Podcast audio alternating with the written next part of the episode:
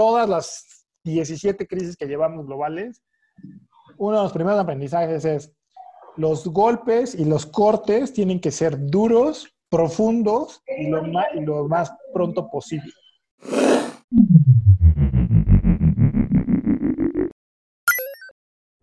Bienvenidos a un episodio más de Retail Stories. Hoy, eh, bueno, estamos transmitiendo en vivo en Instagram eh, y así mismo estamos haciendo una grabación de esta entrevista. Hoy tengo que decirles que estoy muy orgulloso y muy contento de tener a alguien de quien más he aprendido y quien ha causado una transformación por completo, eh, aunque él no lo sepa o no, lo, no se lo platique mucho, ha causado una transformación por completo en mi negocio, incluso en mi vida personal. Está, está con nosotros Ulrich Noel, entre otras muchas cosas, presidente del Comité Ejecutivo de la Asociación de Emprendedores en México, líder de transformación digital de Deloitte, eh, pero además una persona que ha, bueno, tiene su MBA en, MIT Sloan, este, una persona que ha participado en la fundación de empresas como Easy Taxi, como Linio, este, eh, participa también con Singularity University, clases en, eh, en, universidades de innovación. realmente tenemos frente a nosotros un rockstar. es, es, un placer estar aquí contigo, Ulrich.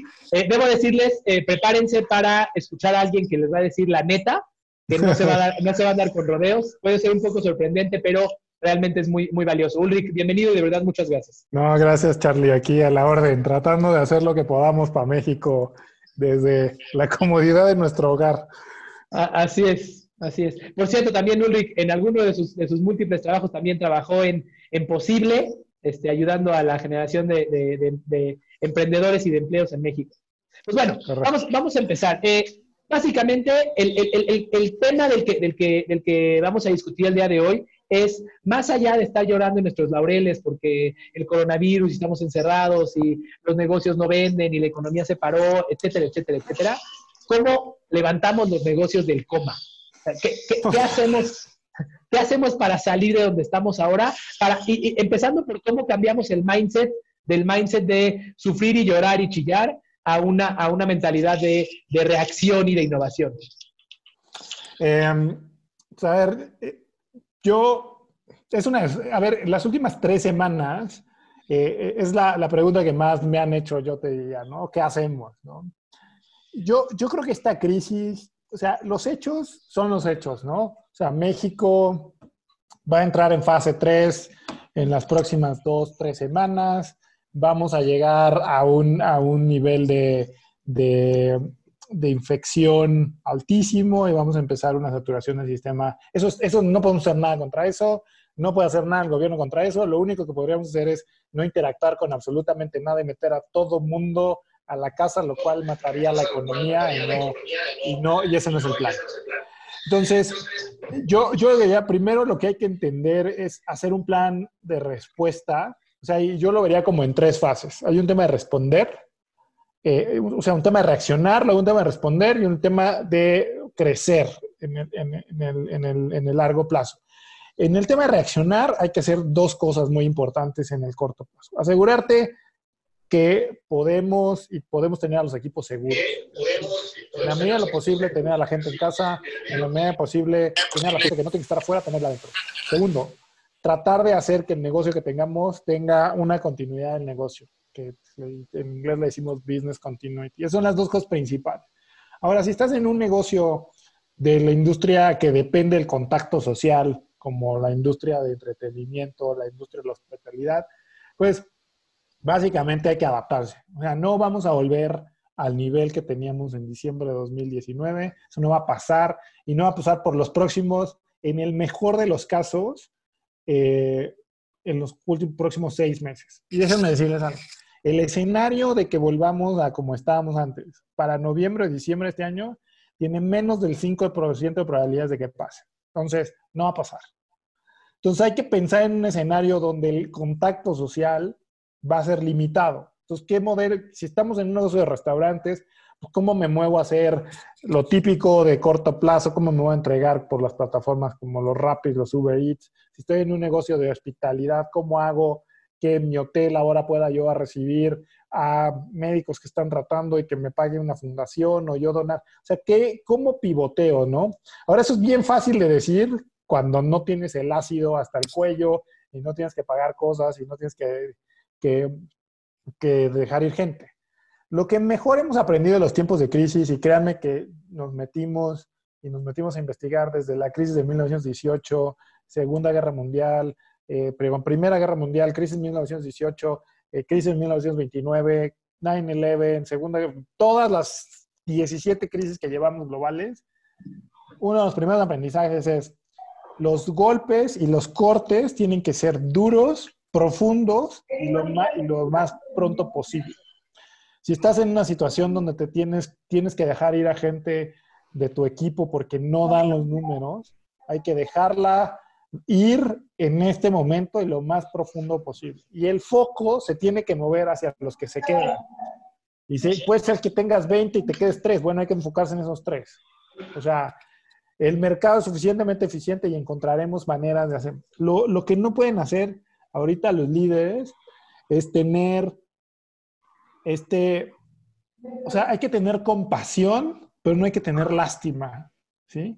O sea, hay que ser compasión, hay que ser compasionados de nuestro equipo, pero tenemos que ver por la sobrevivencia de nosotros también y de, lo, y de los negocios también. Entonces, este es el momento de poner a la misión primero. Todas estas paredes que pintamos o, o pósters que hicimos donde decíamos, nuestros clientes son lo más importante y nuestros empleados son lo más importante. Este es el momento de demostrarlo, este es el momento de decir, a ver, estos son mis empleados, estos son mis clientes, estoy aquí por ellos y hay que empezar a ver cómo podemos reaccionar. Entonces, la primera cosa que hay que hacer es poner la misión en el centro y dependiendo lo que tengamos que dice nuestra misión, liderar el rey. Y segundo, ir tomando las decisiones más complejas lo más rápido posible.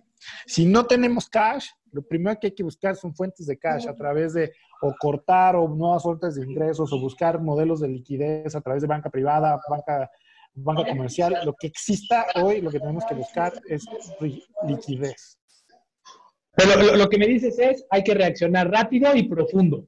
Que, es, lo contrario de lo que se está viendo. Hoy, hoy, hoy se ven muchísimos empresarios que siguen, ayer entrevistaba a Alfredo Capote que me decía que siguen en modo avión que siguen aún eh, eh, eh, pasmados, sin actuar, sin tomar, sin tomar decisiones, todavía no les termina de caer el 20. Eso, desde tu experiencia, es la, la, receta para el fracaso. o sea, todo este tema de voy a ver qué pasa y vamos a ver cómo se acomodan las cosas y el ya nos irá bien, eso es, es, es tomarse un cóctel con veneno para una compañía.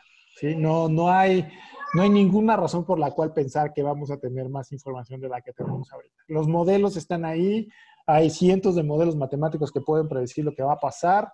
México va a tener una infección arriba, en el mejor de los casos, de cerca de 15, 20 millones de personas y de ahí la mortalidad asociada. Entonces, eso va a pasar. O sea, no, no. Y entonces hay que planear con eso. O sea, los que mejor van a salir van a ser la gente que entienda que los modelos de negocio tienen que cambiar. Y si no entendemos que los modelos de negocio tienen que cambiar, pues vamos a ser espectadores de una evolución que nos va a pasar por encima. Acuérdense que crisis y la palabra en chino y el concepto de crisis viene casualmente de la cultura china y viene, crisis significa cuando se escribe en chino, tiene dos cosas. Tiene el tema del problema y tiene el tema de la oportunidad. Entonces tenemos hoy que ver las oportunidades y oportunidades hay y seguirá viendo. Y el mundo no se va a acabar y los humanos no nos vamos a acabar, no es el fin del mundo, vamos a seguir viviendo con esto y tenemos que aprender a pivotear. Ahora, este tema de pivotear, para muchos, hay muchos que tienen, tienen esto en su ADN, pero hay muchos que básicamente cuando pivotean van a querer, van a regresar, van a pivotear a lo que hacían hace cinco años porque, porque ahí está aferrado su ADN. ¿Cómo, cómo, cómo haces para tener un mindset en el cual de verdad te atrevas a probar algo diferente? Eh, me queda claro que hoy llegó el momento en el que tenemos que cambiar. Tenemos, o sea, change or die. Ahora, sí, eh, no hay de otra. Sin embargo, ¿cómo haces que sea, que sea, a pesar del estrés y de la tensión por lo que es real, cómo, cómo haces que sea un cambio trascendental y no la misma gata revolcada? Mira, esto parte a nivel personal del, del, de cómo vemos la vida y cómo actuamos, ¿no? Y, y, creo que en privado hemos discutido mucho esto, Carlos, este, de cómo uno se transforma. Y las transformaciones, las transformaciones empiezan por la persona. Entonces uno puede salir y comprarse todos los libros de innovación que quiera, leerse, eh, seguir a Elon Musk o lo que quieras. pero si no hacemos cosas diferentes vamos a tener resultados, resultados iguales, ¿no? Entonces, primero hay que medir nuestro apetito de cambio. Y el apetito de cambio tiene que venir con la, con la esta, este dolor o esta, esta ansiedad que genera el cambiar, ¿no? Porque los seres humanos somos seres de patrones y no nos gusta que nos saquen de, de nuestra zona de confort, aunque sabemos que el estar en una zona de confort es la receta para morirse. Eh, eh, por eso el agua estancada no genera vida. O sea, si tú vas a un, o sea, la, se apesta. Y, pero hay, hay muchas cosas que podemos empezar a hacer. Por ejemplo, si tú crees que puedes cambiar y quieres pivotear, levántate mañana a las 5.15 de la mañana o a las 5 de la mañana y métete al baño con agua fría y vamos a ver si lo logras. By the way, desde que yo tengo una clase con un Rick, me baño todos los días con agua fría y esto tiene 5 años. Por esa misma y este, y, este, y este proceso, y este proceso nos te va a dar un poco una medida de a ver qué tan bueno eres para cambiar. Porque el proceso de hacerlo es un proceso bastante controlado, ¿no? O sea, sabes que vas a pasar, sabes que vas a hiperventilar, posiblemente dar un resfrío, no va a pasar nada más. Muy, el 90% de la gente no se va a atrever a hacerlo. ¿sí? Entonces, este proceso hay que empezar por una reflexión personal si sí podemos hacer el cambio. O dejarnos de mamadas y empezar a hacer cosas diferentes todos los días. Y, si eres un líder y estás en una pyme o una mediana empresa, pues llega más temprano, haz las cosas diferentes, trata de generar ideas. Recuerden que el proceso de innovar no es un proceso de cómo encontrar como sí, es un proceso de descartar los cómo no. O sea, nadie en, ninguna chamba y en ningún lado tiene la respuesta para todo. Entonces, si no logramos encontrar el cómo sí a través de descartar los cómo no, pues no. Es un negocio y es un esfuerzo que estadísticamente vamos a fallar. Entonces, acostumbrémonos a fallar incorporémonos, incorporemos la, ansiedad y el dolor y, la falta de, y, como este sentido de, falla y este sentido de, fracaso interno, hacerlo, no pasa nada, el fracaso es parte del proceso, ¿no? O sea, no, nada es perfecto, tenemos que acostumbrarnos a sentir ese, ese, ese dolor, ¿no? O sea, lo, lo, hemos platicado muchas veces, Carlos, ¿no? O sea, ¿cómo le haces a un vendedor que, le pierda el miedo a vender, ¿no? Pues lo haces fallar y que entienda lo que significa que le cuelguen el teléfono y le cierren la puerta en la cara. Y una vez que incorporamos eso, los humanos somos muy buenos incorporando cosas que ya sabemos. Una vez que entendemos cuál es el nivel de dolor y el nivel de, de, la intensidad del sentimiento cuando lo incorporamos, ya se vuelve menos, menos crítica para nosotros y podemos inventar más cosas. Correcto. Mira, ah, eh, me, queda muy claro y ah, un, tema importante es que muchos estamos esperando que alguien nos dé la técnica. A lo mejor hay gente conectada ahorita que está esperando que Ulrich le diga, no, está muy fácil, solamente cambia tu producto y véndelo online y ya en ese momento ya, ya, se resolvió, que claramente no es la solución. Para mí, el problema, el problema se encuentra en un tema mucho más profundo eh, de, mentalidad, que es justo lo que hablas tú ahora. Eh, algo que yo admiro mucho de ti es que eres muy, eres muy fácil de desprenderte. Sin embargo, es algo que está totalmente, es, el opuesto de la cultura latinoamericana. La cultura latinoamericana somos, estamos aferrados al pasado, como dice Andrés Oppenheimer, y no, no, es que antes era muy bueno y hace cinco años, y, entonces hace cuatro meses que las empresas crecían al 10%, se quejaban porque hace dos años crecían al 20%. Eh, y hoy seguramente vamos a estar, pues ya, ya, ya, ya, escuchamos la gente que está eh, esperando crecer como venía creciendo en el pasado. Recomendación de mindset. ¿Cómo me desprendo? ¿Cómo me desprendo del pasado y digo ya, iris iris a lo que sigue? Pues hay una película que me gusta mucho que, que segura es una película de culto que se llama The Fight Club, el club de la pendeja, ¿no? Hay una frase eh, que me gusta mucho de, de, esta, de esta película que, que dice es uno está dispuesto a hacer cualquier cosa cuando ya perdió todo, ¿no? O sea, y se oye mejor en inglés, ¿no? O sea, we're willing to do anything when we don't have anything, we lost everything. ¿no? Entonces, no hay que esperarnos hasta el momento de que perdamos todo y que la única respuesta posible sea, sea evolucionar. Y la historia está llena de gente que dice, me quedé con 5 dólares en la cuenta, 10 dólares, y luego creé un imperio. La idea no es crear imperios ni tampoco morirse en el intento. La idea es tener un estilo de vida razonable y crear valor en el mercado para nuestras familias, para nuestros empleados, etc. ¿Cómo desprenderse? Pues hay que, es, un proceso de práctica, ¿no? O sea, y, también a mí me cuesta trabajo desprenderme, ¿no? O sea, cuando a mí me mueven un libro del de lugar y no lo encuentro, también digo, y ahí estaba, y, pues, pues hay que practicarlo, así es como ir al gimnasio, ¿no? O sea, y una manera, una manera de, de, aprender el desapego, y créanme que mi intención no es hacerlos budistas, eh, pero, pero la, la, la, teología budista un poco habla de, de, cómo vivir en el desapego. O sea, hay que empezar a dejar cosas ir. Si tienes hoy cinco pares, diez pares de, de pantalones, dona cinco y vive con cinco. Empieza a desaprenderte de, desprenderte de cosas. Vea los cajones que las cosas que no usas y empieza a desprenderte. La primera parte de, desapegarse es desapegarse de las cosas materiales. También hay que aprender a desapegarse de las personas. Pero lo más importante es desapegarse de las ideas.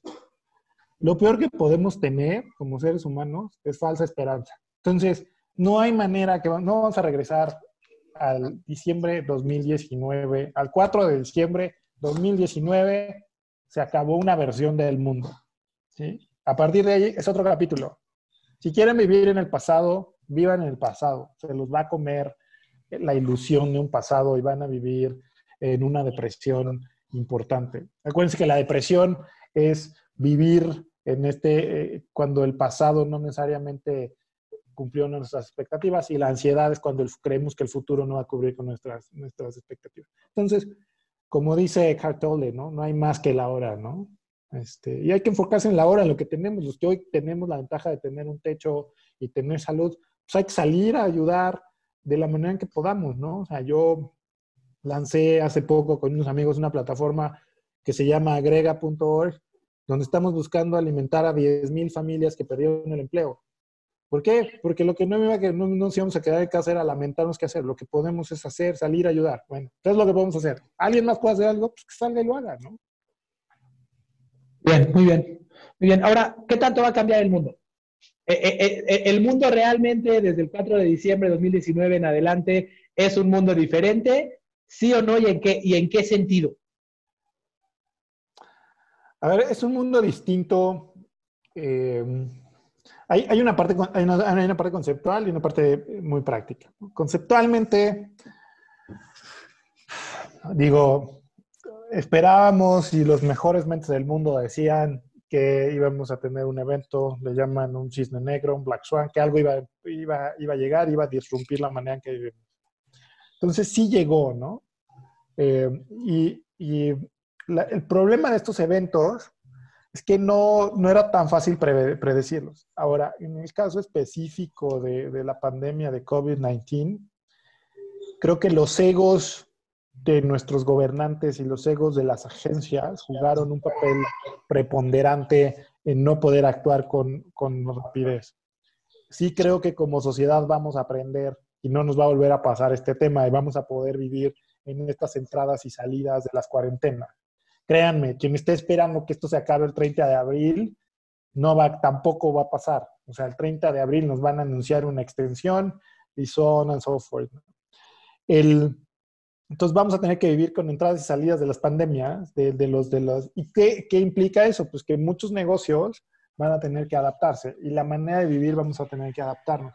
Ahora, no estaríamos teniendo esta conversación en este momento si esto no hubiera pasado, muy probablemente, muy probablemente esto habría sido en un estudio, en tu oficina, pero esta manera de que nos estamos separando físicamente, pero nos estamos conectando digitalmente es una... O sea, yo he estado en cumpleaños por Zoom, en conciertos por Zoom, ti como en juntas.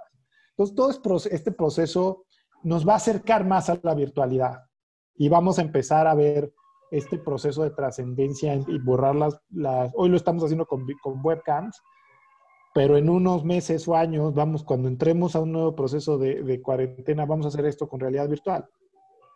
Entonces vamos a vivir en un mundo que va a ser empujado más por un tema digital y por un tema de virtualización, pero como hoy también somos más humanos y nos ponemos a pensar y acercarnos con más gente. Hoy yo hablo con más gente que no hablaba.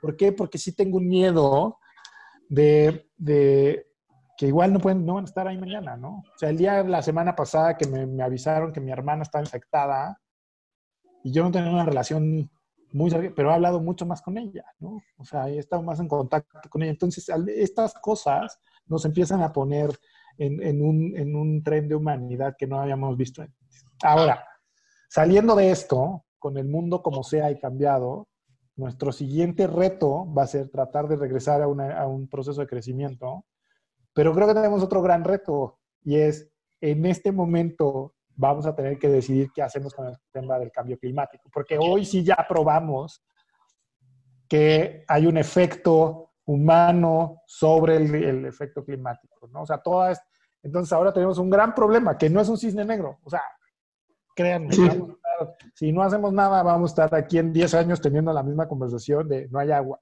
y no podemos salir. Entonces, ¿cómo, ¿cómo unimos todas estas voces por los grandes retos de, por los grandes retos de, de la humanidad, ¿no? Las grandes cosas que faltan por eh, resolver. Ahora, eh, me, gustaría entrar en, un, en, un, en un, eh, una pregunta 100% práctica. Vamos a imaginar que una persona de las que está conectada nos dice, Carlos, tengo 10 años y puse un negocio en el que vendo lentes de sol en tiendas. Y, y tengo 10 tiendas y lo he construido con mi sangre, sudor y lágrimas. Y de un día a otro me, hablaron acerca de la omnicanalidad y de la digitalización desde hace cinco años, pero eh, pues como buen mexicano, como buen latinoamericano, no me moví porque las cosas igual estaban caminando, o como en muchos otros lugares, eh, realmente no nos movemos hasta que no sentimos el dolor, la gente no deja de fumar hasta que no le cae el primer infarto, ¿no? Eh, ¿Qué hago? Ya ahorita ya pasó.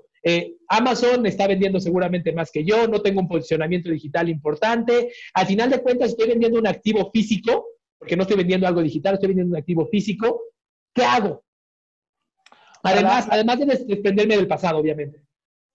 Asumiendo que nos podemos desprender del pasado, o sea, una de las preguntas importantes es, ¿cuál es mi valor agregado? O sea, si, si yo es que tengo la mejor selección de lentes o tengo un acceso a un proveedor que tiene un mejor precio, una mejor... O sea, entender yo, basado ya en este nuevo entorno, que es un entorno digital, que ya es un entorno donde la gente va a consumir lentes, probablemente de una manera distinta y los va a usar de una manera distinta, es pues, cuál es el siguiente paso, ¿no? O sea, ¿qué, ¿qué, hago yo? O soy más barato, o tengo mejores modelos, o tengo mejor servicio al cliente, o tengo un modelo de suscripción, o sea, ¿dónde y a qué juego y a qué sabe lo que juego, ¿no? Esa es una parte, y entender cómo yo puedo ir a los grandes outlets y a los grandes outlets de e-commerce como Mercados Libres, Amazon, etcétera, a poner yo mi producto y competir. Ahora, recuerden que competir en digital es mucho más agresivo competir en físico, porque el, el, cliente tiene muchas más opciones. Entonces, si voy y llevo esta oferta, ¿cómo la puedo digitalizar? Pero la otra pregunta es, ¿cuál es el futuro de los, de los lentes, no? ¿Hacia dónde van? ¿Por qué no puede ser el primero en tener el primer lente de realidad aumentada mexicano de menos de mil pesos? Ahora, las respuestas nunca van a ser fáciles y nunca van a estar ahí puestas, ¿no? O sea, eso es algo que hemos discutido muchas veces.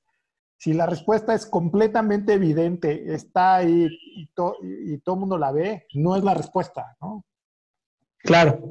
Apenas, apenas leía un artículo que decía, ¿Is boring retail dead?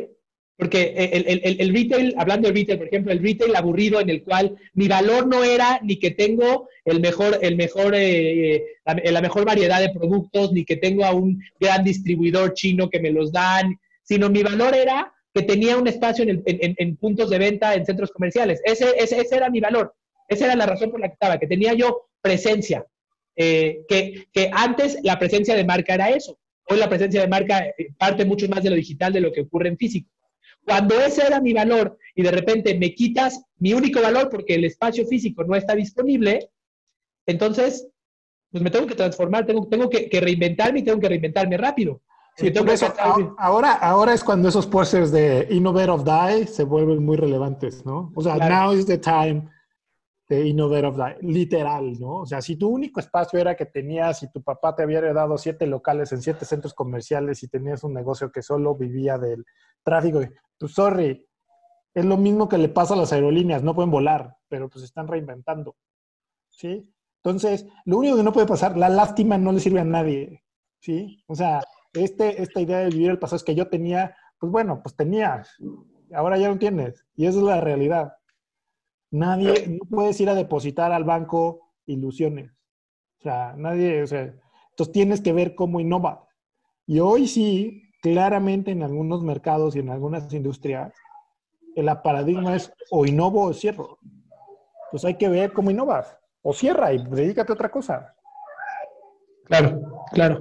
Eh, déjame hacerte una pregunta más. antes, perdón, yo no sé si el, el, el, el, retail aburrido está muerto.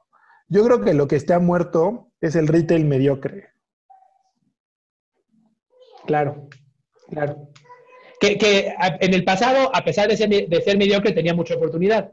A pesar de ser mediocre, eh, el, el, mercado le da oportunidad y seguramente no va a ser inmediato. No es que el primero de, junio o el primero de julio el retail mediocre está muerto, pero, pero esa tendencia que ya existía ahora se aceleró. Ahora, déjame hacerte una, una pregunta. Eh, cuando mi mindset es de fight or flight, cuando mi mindset es de, eh, de, peleo eh, o, o, o, me escapo porque, porque tengo miedo, porque estoy aterrado, ¿cómo convierto ese mindset para poder ponerme a pensar en innovación? Porque la parálisis, en muchos empresarios, incluso eh, con los que he tenido contacto, ha llegado hasta un tema de depresión, porque les has quitado una parte de su ser, eh, en empresarios, en gerentes, en líderes. Entonces, pasar de la depresión y el miedo a la innovación es, prácticamente imposible. ¿Cómo, ¿Cómo cierro este gap? Es una pregunta compleja. Yo, yo te diría que lo, lo que mejor puedes hacer es acercarte y, ponerte en círculos o con gente que, piense diferente, ¿no? Esto es algo que no se resuelve solo. E, es muy difícil que tú sentado viendo la pantalla de tu computadora y tratando de encontrar cosas, es, algo que, vaya a pasar. Yo creo que este es el momento de, de, buscar a las redes, de buscar a los coaches, de buscar a los mentores, de buscar a otros emprendedores. La comunidad emprendedora es una comunidad que ha demostrado solidaridad de una manera muy importante entonces, pues hay maneras y, nosotros, por ejemplo, desde la Asociación de Emprendedores de México, pues tenemos todo un proceso donde si hay un emprendedor que necesite discutir temas, pues hay gente que está haciendo cosas bien y que está dispuesto eh, a, pasar 5, 10, media hora contigo a tratar de discutir el futuro, justo lo que estamos haciendo ahorita, ¿no? O sea, los dos estamos tomando tiempo de agendas complejas para poder tener esta discusión. Entonces hay manera de hablar, ¿no? O sea, si, si no soy yo, no sé si tú, pues, habrá quien puedas pueda hacerlo, ¿no? Entonces, este también es un momento de, de, humildad y de decir, no puedo y no, no sé, y empezar a hablarlo. Y en este proceso dialéctico con mucha gente seguramente encontrarás alguna idea, ¿no? Eh, que hemos demostrado como sociedad y como comunidad emprendedora que pues vamos a salir adelante y vamos a hacerlo, ¿no? Muy bien. Para concluir, ¿cuáles serían tus recomendaciones finales para los que nos escuchan? Yo les diría, este, hay que tener un sentido de urgencia muy importante. Por favor, dejen de ver, de esperar a ver que esto cómo pasa y cómo juega. Hay que diseñar los planes y tener una serie de escenarios de qué pasa si nos recuperamos en B, qué pasa si nos recuperamos en U, qué pasa si esto es una depresión en L. Todos esos escenarios hay que ver, considerarlos y cada uno saber qué hacer para tratar de reducir la ansiedad. Si estás en un modelo de negocio que se fue de 100 a 0, trata de ver cuál es tu valor agregado y redefinir tu valor agregado en la industria. Si no puedes, entonces busca en qué otras industrias puedes trasladar alguna de las cosas que ya tenías y que ya tenías como, como un valor al mercado.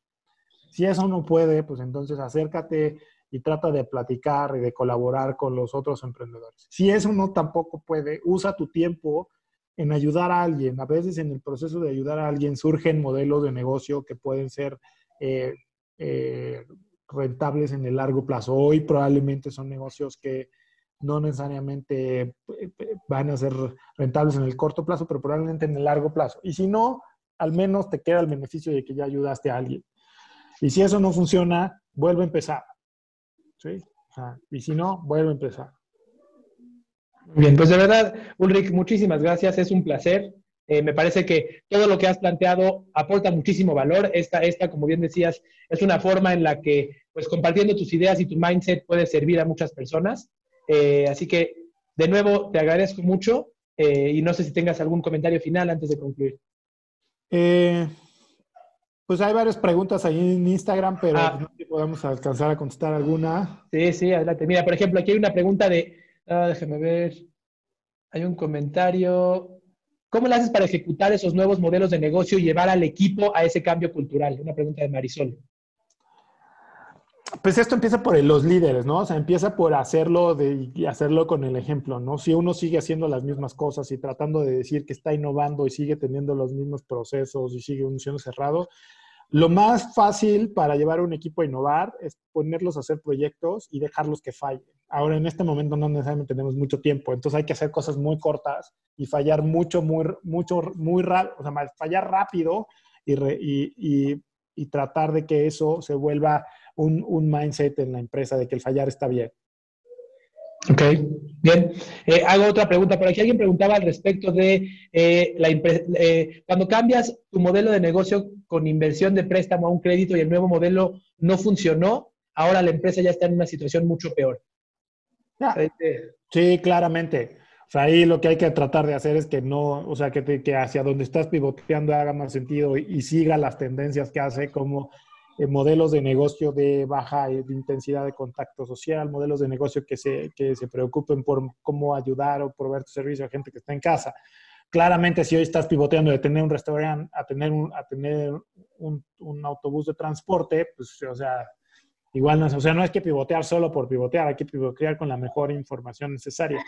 Y también hay que aprender que en México hay que poder cerrar una empresa, ¿no? O sea, si no va, pues no va y hay que cerrarla y hay que movernos a la siguiente cosa. No hay que perpetuar a los zombies, ¿no? De acuerdo. Muy bien. Pues, Ulrich, muchísimas gracias. Es, un gran placer, de verdad. Muchísimo valor, como siempre. Y bueno, espero que esto les haya aportado mucho valor a todos. Muchas gracias, Ulrich. Gracias. Estamos en contacto. Chao. Seguro, gracias.